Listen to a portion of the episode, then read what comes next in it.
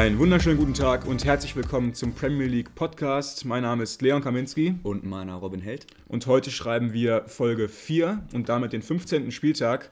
Und den Anfang an diesem Spieltag hat das Spiel Leicester gegen Manchester United gemacht. Wenn man da sich mal die Aufstellung anschaut, war es direkt ganz interessant, weil Menu da mit einer Viererkette operiert hat, was nicht verwunderlich ist. In dieser Viererkette spielten allerdings drei Innenverteidiger mit Maguire, Bailly und Lindelöf. Ähm, war halbwegs interessant, ne? Ja, absolut. Also ungewohnt. Ähm, rechts hinten ist Juan Bissaka ausgefallen, also war jetzt keine innovative Idee von Solskjaer, sondern einfach notgedrungen. Ähm, dann noch kurz zu Leicester zu der Aufstellung. Die spielen eigentlich wie immer, kaum verändert. Ähm, höchstens interessant, dass Barnes jetzt wieder äh, gesetzt scheint und auch wieder ein gutes Spiel gemacht hat und ja auch getroffen hat. Ja, Barnes wird immer wichtiger mittlerweile für das Leicester-Spiel, weil ja auch außer Wadi wenig Geschwindigkeit vorhanden ist im Team von Brandon Rogers. Aber Barnes bringt da auf jeden Fall Tempo über links außen. Das Spiel ging dann ja auch relativ furios los mit einer riesigen Chance durch äh, Rashford nach einer klasse Flanke von Fernandes. Den muss er machen, oder? Den Kopfball. Ja, absolut. Also eine tausendprozentige, die er machen muss. Aber Rashford eben noch kein absolut kompletter Spieler. Das Kopfballspiel auf jeden Fall noch ausbaufähig. Also ich habe es ja auch ganz gesehen und also das war eine riesige Chance. Und als Spitzenmannschaft oder auch als Spitzenspieler musst du solche Dinge einfach reinmachen. Der ist da wirklich drei Meter vor dem Tor komplett frei und haut den Ball einfach drüber. Das war schon sehr verwunderlich. Bisschen später hat es dann allerdings fun äh, funktioniert für Rashford in der 23. Minute. Da gelang ihm das 1 zu 0 nach einem Pass von Fernandes. Die gleiche Kombination wie vorhin, nur diesmal mit einem besseren Ausgang. Ähm, das war ja auch ein ziemlich kurioses Tor weil der Pass von Fernandes äh, so halb gewollt, halb zufällig aussah. Der war zwar genial, aber meinst du, er hat ihn wirklich so gewollt gehabt? Ja, ich glaube schon. Also nochmal für alle, die es nicht gesehen haben, es war ein Querpass von James, der den Ball so 18 Meter vom Tor querlegt. Dann kommt Fernandes gerade noch so im Fallen dran, spitzelt ihn durch zu Rashford, der dann rechts unten einschiebt. Also ich glaube schon, dass sowas gewollt ist, weil wo, wo will er sonst hinspielen? Er sieht Rashford und kommt gerade so dran, macht er gut. Das sah für mich eher wie so eine Grätsche nach dem Ball aus, dass er den Ball irgendwie noch berühren wollte weil er kann Rashford ja fast gar nicht gesehen haben, dass er da auf einmal so frei steht, ne? Ja, aber so Spieler von Fernandes leben ja dafür, ein Gefühl für den Raum zu haben, ein Gefühl dafür zu haben, wo die Mitspieler sind. Und ich glaube schon, dass er unterbewusst wusste, wenn ich den jetzt grob in die Richtung kriege, dann fällt das Tor. An dieser Stelle muss man ja auch einfach mal über Bruno Fernandes reden und den Einfluss, der, äh, den er auf dieses Manchester United-Team hatte. Er hat mittlerweile in dieser Saison nach 14 Spielen schon wieder 10 Tore und 6 Vorlagen einfach eine unglaubliche Quote und er ist immer gefährlich in jedem Spiel. Ja, einfach überragend. Also auch wenn man sich die Spiele anschaut, er ist der Gestalter, er ist der, der den Ball bekommt. Wir, wir haben jetzt über die ersten 20 Minuten geredet, zwei Riesenchancen, zweimal Geniestreiche von Bruno Fernandes. Ja. Also der ist unfassbar wichtig. Hat ja mittlerweile 44 Spiele für Menu insgesamt gemacht, dabei 26 Tore und 16 Vorlagen. Er kam ja in der letzten Winterpause aus Portugal. Hättest du gedacht, dass er da so einschlägt beim Menu? Nein, überhaupt nicht. Also ich habe vorher auch nicht viele Spiele von ihm gesehen, aber er ist endlich wieder der Zehner, den die Premier League braucht und er bringt Man United unfassbar nach vorne. Kam ja auch für ziemlich viel Geld und das haben damals ja auch schon wieder so viele als Panikkauf gesehen, nach der verzweifelten Suche nach etwas Kreativität. Aber da muss man ja mal den Scouts von Menu ein riesiges Lob aussprechen, dass sie den da aus Portugal ausgegraben haben. Äh, wirklich Wahnsinn für Menu. Und der könnte nochmal richtig wichtig werden, weil der ist ja nicht mehr wegzudenken aus dem Team. Ne? Nein, überhaupt nicht. Hat ja auch heute das zweite Tor gemacht und ist einfach unfassbar wichtig für die Spieldynamik, für die Ideen, für das Kreative im Aufbauspiel. Ja, wie du sagst, in diesem Spiel auch wieder mit einer Vorlage und einem Tor. Da sah es schon nach einem Sieg aus für Menu. Da haben sie ja 2-1 geführt, nachdem Fernandes das Tor in der 79. Minute gemacht hat. Allerdings äh, fiel danach noch der Ausgleich für Leicester und der Initiator ist ja eigentlich völlig klar, ne? Ja, natürlich wieder Wadi, der mit einem starken Laufweg in den Rücken der Abwehr ähm, dann auch der Pass in den Rückraum kommt, ein gutes Tor erzwingt. Er hat es nicht selber bekommen, sondern es wurde als Eigentor von Tuan Sebe gewertet. Ja. Aber im Endeffekt hat er es erzwungen und es ist sein Tor. Ja, mittlerweile ist ja Menu auf vierter Position in der Tabelle. Nach 14 Spielen haben sie 27 Punkte. Leicester hat ein Spiel mehr und 28 Punkte. Also die beiden sind da ziemlich Kopf an Kopf und liefern sich da noch einen Kampf vielleicht um die Champions League, vielleicht um mehr. Wir wissen es noch nicht. Ein anderes Verfolgerduell und sogar ein London Derby, was ja nicht weiter verwunderlich ist bei den vielen Londoner Mannschaften in der Premier League, war Arsenal gegen Chelsea. Und das war ja ein ziemlich wegweisendes Spiel, weil sich ja Chelsea mit einem Sieg weiter hätte an Liverpool ranarbeiten können. Und äh, ja, die hätten Zweiter werden können mit einem Sieg. und Arsenal wäre durch eine Niederlage definitiv noch weiter nach unten gerutscht. Äh, ziemlich viel Druck im Kessel, ne? Ja, absolut. Also, aber unterschiedlicher Druck. Also ja. Arsenal ist kurz davor, sich komplett zu blamieren, sind immer noch 15. obwohl sie das Spiel für sich entscheiden konnten. Und Chelsea hat jetzt ein bisschen den Anschluss verloren. Also irgendwie sieht es bei beiden im Moment nicht gut aus. Nee, sieht überhaupt nicht gut aus.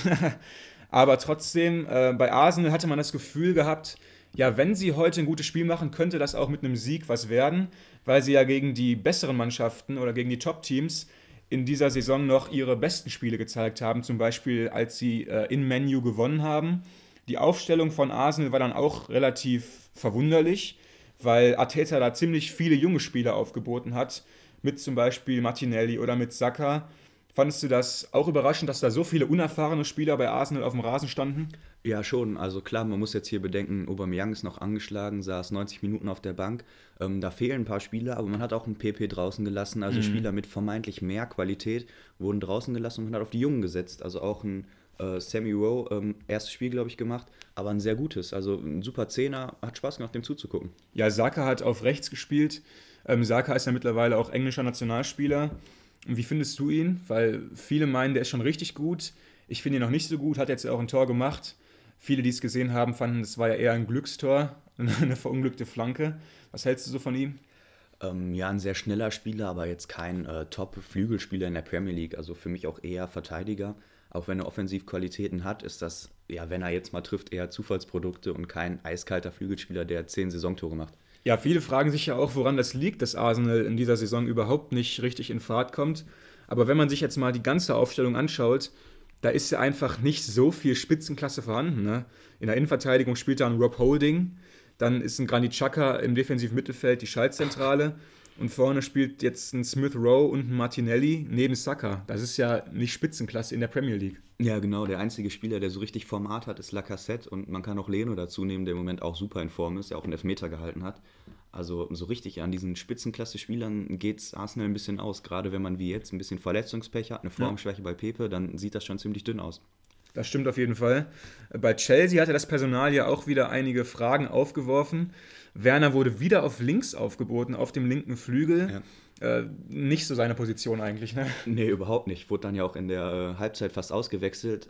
Ein, ein Totalausfall. Also selbst Lampard, der ihn sonst immer in Schutz genommen hat, hat gesagt, dass es einfach zu wenig war, offensiv mhm. wie defensiv. Ähm, ich tue mich immer ein bisschen schwer, ihn da jetzt so zu kritisieren, weil es auch nicht seine Position ist. Also ich weiß noch, kurze Anekdote mal, als Werner noch bei Stuttgart gespielt hat, da war ich mal bei Eintracht Frankfurt gegen eben Stuttgart und da war Werner, glaube ich, 18 oder 19 damals und da hat er auch auf links gespielt und damals war ich schon so beeindruckt von dieser Schnelligkeit, äh, die Werner damals mitbrachte. Und da war ja auf dem Flügel eine totale Waffe, aber eben noch gegen Frankfurt und nicht gegen zum Beispiel eine Arsenal-Verteidigung. Mittlerweile ist er für mich einfach kein Flügelspieler mehr wie damals. Er ist für mich einfach ein Mittelstürmer. Aber Lampard sieht ihn da irgendwie nicht. Oder meinst du, dass er ihn mehr auf dem linken Flügel sieht, weil er eben seine Schnelligkeit da vielleicht besser einsetzen kann? Ähm, ich glaube auch, dass Lampard gerne noch ähm, zusätzlichen physischen Spieler reinbringt. Also wenn du jetzt noch Lampard in, äh, ja nicht Lampard, wenn du Werner in Sturm stellst mhm. und dann mit zwei schnellen Außen spielst, dann fehlt dir irgendwie diese robuste, diese kopfballstarke Variante, die du jetzt mit einem Tammy Abraham oder einem Giroud im Sturmzentrum eben hast. Aber die braucht er anscheinend wirklich, ne? weil entweder spielt er wirklich immer Abraham oder es spielt immer Giroud. Also da ist immer ein großer physischer, kopfballstarker Stürmer im Zentrum. Ja, sieht so aus, dass Lampard das möchte. Also jetzt ähm, hat Abraham wieder die Nase vorne. Es gab ja vor drei, vier Wochen auch die Phase, wo Giroud eine unfassbar gute Form hatte, wo er in der Euroleague ja vierfach traf. Ähm, Champions League schwierig. Ähm, es ist eine taktische Frage, wie du es lieber hast als Trainer. Aber das liegt ja auch so ein bisschen an dem Stil von Lampard. Man fragt, also ich persönlich frage mich ja, ob er überhaupt diesen großen Zielspieler im Zentrum braucht. Weil das ist eine Mannschaft, die hat so viele Klasse im Passspiel, äh, in der Technik auch. Da frage ich mich, ob man da jetzt auf Flanken oder auf Zielspieler setzen muss, weil die könnten es ja eigentlich auch anders spielen, ne? Ja, aber wenn du offensichtlich zeigst, dass du mit vielen schnellen Spielern die Tiefe suchen möchtest und dann spielst du gegen Mannschaften, die sich hinten reinstellen, dann wird es eben schwierig. Und es ist immer gut, finde ich, wenn man noch diese zweite Variante hat. Auch ein Abraham ist ja nicht langsam und auch ein, ein Top-Spieler in der Box extrem stark. Und ich kann schon verstehen, dass man sich diese Variante vom Kopfballspiel nicht nehmen möchte im eigenen Spiel. Du hast es ja auch vorhin schon angesprochen, es gab dann Kritik von Lampard an Werner, der ihn dann ja auch in der Halbzeit ausgewechselt hat. Und Werner meinte ja selbst schon vor einigen Wochen, dass die Premier League deutlich härter ist, als er das sich vorgestellt hätte. Ich persönlich fand, dass Werner sich eigentlich ganz gut eingelebt hat. Hat ja auch einige Tore gemacht und war eigentlich immer noch so die treibende Kraft im Chelsea-Offensivspiel. Jetzt also dann doch diese Änderung äh, von, von Lampard in der Kritik an Werner. Äh, meinst du, dass jetzt die nächsten Wochen richtig schwierig werden für Werner oder war das jetzt ein kurzer Durchhänger nur? Ähm, nein, ich glaube nicht, dass das schwierig wird für ihn. Er, er macht ja trotzdem die Spiele, genießt volles Vertrauen von Lampard, hat auch viele gute Aktionen, hat ähm, in, in dieser Saison schon einige Elfmeter rausgeholt, immer wieder gezeigt, was er einbringen kann. Und er wird eine absolute Stütze sein, auch in den nächsten Wochen. Auf jeden Fall. Dann äh, zu Arsenal. Das war ein 3-1-Sieg, den Arsenal da feiern konnte, zu Hause gegen Chelsea. Doch relativ überraschend die Tore, die Arsenal da geschossen hat, waren jetzt nicht so super herausgespielt, sagen wir mal. Das waren dann doch eher drei Tore aus der Kategorie Glückstore, ne? Ja, absolut. Wenn wir die einmal durchgehen, dann war das erste Tor ein Elfmeter von Lacassette. Gut, Elfmeter kann man jetzt noch sagen, ähm, war gut rausgeholt, aber auch ein, ein dummes Foul gewesen von Chelsea, also einfach naiv verteidigt. Ja, ja. Ähm, vielleicht, das muss man nicht als Glückstor werten, haben sie vielleicht erzwungen, aber dann geht es weiter mit einem Freistoßtor von Schaka, wunderschön aus, weiß ich nicht, 27 Metern. Aber ich habe mich sofort geärgert, weil in Gladbacher Zeiten hat er so Dinger nie gemacht. Da will ich kurz mal einhaken. Es gab ja eine riesige Kritik an Chaka in den letzten Wochen und Monaten. Da gibt es ja auch eine kurze Anekdote von Patrice Evra zu Granit Xhaka, ne? Genau, mit Thierry weil Thierry hat einmal Patrice Evra zum äh, Fußballgucken eingeladen und sie wollten sich ein Arsenal-Spiel anschauen. Aber dann, als Thierry den Fernseher angemacht hat, war das erste Bild äh, von Schaka mit Kapitänsbinde. Und da hat er sofort den Fernseher ausgeschaltet und hat gesagt, ähm, nee, das kann ich mir nicht angucken. Wenn ein Spieler wie Schaka Kapitän meiner Mannschaft ist, dann ist, ist das nicht mein Arsenal und das schauen wir uns nicht an. ja, doch relativ überraschend, sowas dann auch öffentlich zu machen. So eine harsche Kritik an dem eigenen äh, Team-Captain. Aber jetzt hat er das Freistoßtor gemacht, war ein wichtiges Tor. Aber er ist jetzt ja einfach kein Spieler für die Zukunft für Arsenal. Das musst du sogar als alter Gladbach-Fan eingestehen, oder? Ja, sogar ich muss sagen, dass da nicht mehr das Riesenpotenzial schlummert. Also er, er, hat gute Spiele dabei, aber dann brauchst du immer einen anderen daneben, der der echte Führungsspieler ist. Also ich denke, Schaka ist als, ja, in Gladbach haben sie immer gesagt, aggressive Leader mit seinen gelben Karten, mit seinen Fouls. Wenn er mal ein Zeichen setzt, kann der wichtig sein, aber nicht als alleiniger ähm, Macher. Also er braucht immer einen guten daneben. Ja, dafür, hat, dafür hatte man ja auch eigentlich äh, Thomas Partey geholt von Atletico für viel Geld. Genau. Der ist aber auch raus im Moment. Jetzt wurde äh, Shaka von El Neni begleitet im defensiven Mittelfeld. Das ist ja auch einfach kein, ja, sag ich mal, traumdefensives Mittelfeld aus El Neni und Shaka. Trotzdem für Chelsea hat es gereicht. Gewinnen da äh, 3-1. Zwischenzeitlich haben sie schon 3-0 geführt. Aber dann wäre Chelsea ja fast noch zurückgekommen, ne? Ja, genau, nachdem Abraham, genau das, was wir angesprochen haben, in der Box sich gut bewegt, mit der Brust den Ball ins Tor ja. legt, also sehenswertes Tor, ähm, gab es sogar noch die Chance zum 2 zu 3, als ähm, Jorginho mal wieder einen Elfmeter verschossen hat. Also seine äh, super Fre äh, Elfmeter-Technik scheint ja so ein bisschen zu wackeln im Moment. Magst du die eigentlich? Weil ich, also ich muss sagen, ich bin da eher ein klassischer Typ und diese Anlauf eingesprungene Hops-Technik, ich bin da einfach kein Fan von. Die wendet Fernandes hier auch an. Bei dem klappt es ein bisschen besser noch als bei Jorginho. Aber wichtige Elfmeter, finde ich, die musst du hart und flach schießen und nicht so eingesprungen reinhopsen. Ich bin auch kein Fan davon. Am Anfang war ich auch der festen Überzeugung, dass das Arroganz ist. So ein bisschen mhm. wie bei Pogba, wenn er diesen Anlauf extrem verzögert. Aber da scheint ja schon ein bisschen System hinter zu sein. Und es gibt jetzt ein paar, die es kopiert haben. Ich glaube wirklich, dass ähm, solche Spieler denken, dass das deren größte Chance ist, das Tor zu erzielen. Und dann ist es auch irgendwie legitim. Jetzt kommen wir zum nächsten Spiel, namentlich Sheffield United gegen Everton. Da wollen wir nur kurz auf Everton eingehen. Da gab es ja zuerst diesen super Beginn zur neuen Saison mit vielen Siegen und man war ja auch oben dran. Dann gab es einige Verletzte beim Team von Carlo Angelotti und dann kamen auch einige äh, Niederlagen und man ist so ein bisschen ins Niemandsland der Tabelle abgerutscht. Aber jetzt gab es da wieder einige Siege und an diesem Spieltag gab es da den nächsten Sieg bei Sheffield United. Ne? Ja, Everton ist im Moment das Team der Stunde, also machen extrem ähm, gute Ergebnisse. Die spielerische Leistung ist jetzt nicht absolut meisterwürdig, also sie haben jetzt auch 1-0 gegen Sheffield gewonnen, ähm, auch den Sieg erkämpft, er ist spät getroffen, aber man muss sagen, sie sind eben das Team der Stunde, weil sie im Moment die Ergebnisse bringen und das trotz vielen Verletzten. Also wenn wir uns jetzt die Startaufstellung angucken, dann im Vergleich zum Anfang, wo ein Allen, ein, ähm, ein James Rodriguez groß aufgespielt haben, die sind im Moment gar nicht dabei und werden eben gut ersetzt ähm, durch einen jungen Gordon, der ähm, immer mehr Spielzeit bekommt, durch einen Sigurdsson, der wieder wichtig wird. Die meisten kennen ihn wahrscheinlich noch aus, aus Hoffenheimer Zeiten. Hat jetzt auch wieder das Siegtor gemacht. Also sie schaffen es irgendwie, das gut zu kompensieren im Moment. Und vorne drin ist ja einfach Dominic, Cal Dominic Calvert-Lewin die Konstante im Offensivspiel. Ich bin ein riesiger Calvert-Lewin-Fan. Der hat für mich eine wahnsinnige Physis, ist unglaublich stark im Abschluss und im Kopfball wenn der verletzt würde, das könnte man wohl nicht so einfach kompensieren, ne?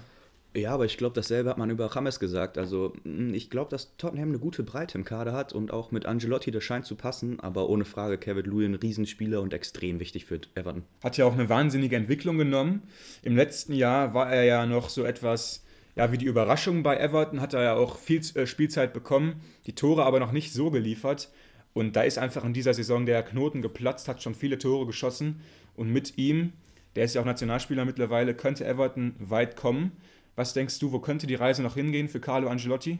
Ja, im Moment sind sie Zweiter, ein bisschen auch profitieren dadurch, dass die anderen schwächeln. Also ähm, Liverpool, City, alle ähm, Teams, die oben mitspielen im Moment, holen die Punkte nicht so souverän. Und wenn Everton es schafft, mit, mit den ähm, vielleicht zurückkehrenden Verletzten diese Leistung zu halten, kann man da durchaus ähm, international planen.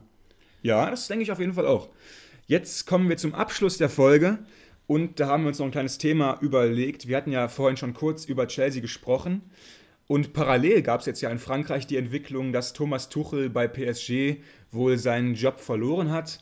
Er wurde wohl entlassen und kassiert da nach Medienberichten eine Abfindung von ca. 6 Millionen Euro. Unfassbar. Ziemlich stattlich auf jeden Fall.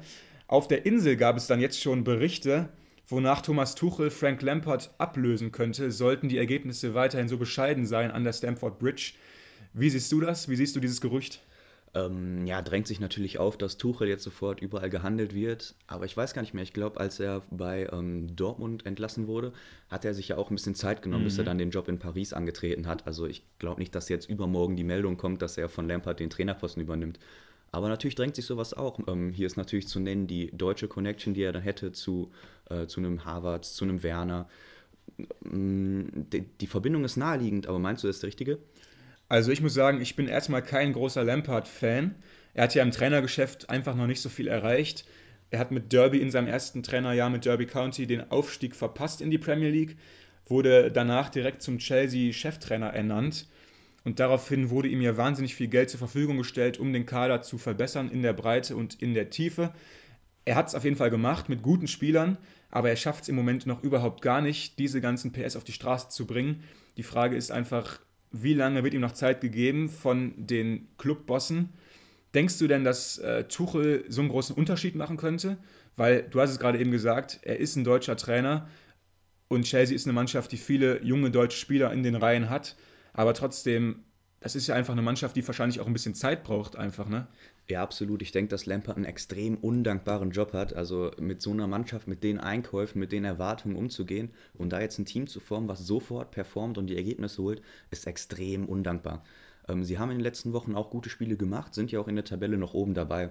Also ich finde das jetzt so kritisch zu sehen immer schwierig, gemessen an den Ergebnissen. Aber sie ähm, spielen eben noch nicht den Fußball, wie man sich das erhofft. Und ich glaube schon, dass ein Tuchel da neue Facetten reinbringen kann.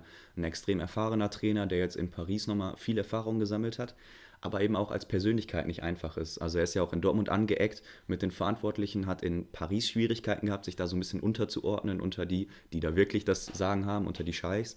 Ähm, ich weiß nicht, wie das in Chelsea laufen würde. Äh, ich weiß noch, als, als damals äh, Watzke und Zorg meinten, dass Tuchel ein schwieriger Charakter sei. Das hat mich damals schon sehr gewundert, weil ich Tuchel ziemlich gerne mag als Trainer. Ich halte ihn für hochkompetent. Und für mich wäre es da vielleicht mal eher an der Zeit, dass sich Watzke und Zorg hinterfragen, weil bei ihnen ja ein, äh, anscheinend kein Trainer die Erwartungen erfüllt. Würdest du äh, dieses Statement unterschreiben, dass Tuchel ein schwieriger Charakter ist? Wir kennen ihn jetzt ja nicht, aber nur aus den Medien? Ähm, ich glaube schon. Also ganz ehrlich, so was man in Interviews sieht, es ist ein sehr geradliniger Typ, der niemals da sich anpassen würde. Also ich glaube, dass er immer gerade heraus auch die Entscheidung selber treffen will. Und wenn er dann in so ein System kommt, wo andere Leute eine stärkere Position haben als er, obwohl er die komplette sportliche Verantwortung am Ende übernehmen muss, glaube ich schon, dass er da schwierig sein kann. Ähm, aber gut, dann soll es das gewesen sein für die Folge inhaltlich. Ähm, kommen wir noch als letztes zu den Ergebnissen. Ähm, auch noch interessant, ein Topspiel gewesen. Die Wolves und Tottenham trennen sich 1 zu 1. Nach einem super frühen Tor von Tottenham konnten die Wolves noch ausgleichen. Gleiches Ergebnis sehen wir bei Liverpool gegen West Brom, die wieder nur einen Punkt holen konnten.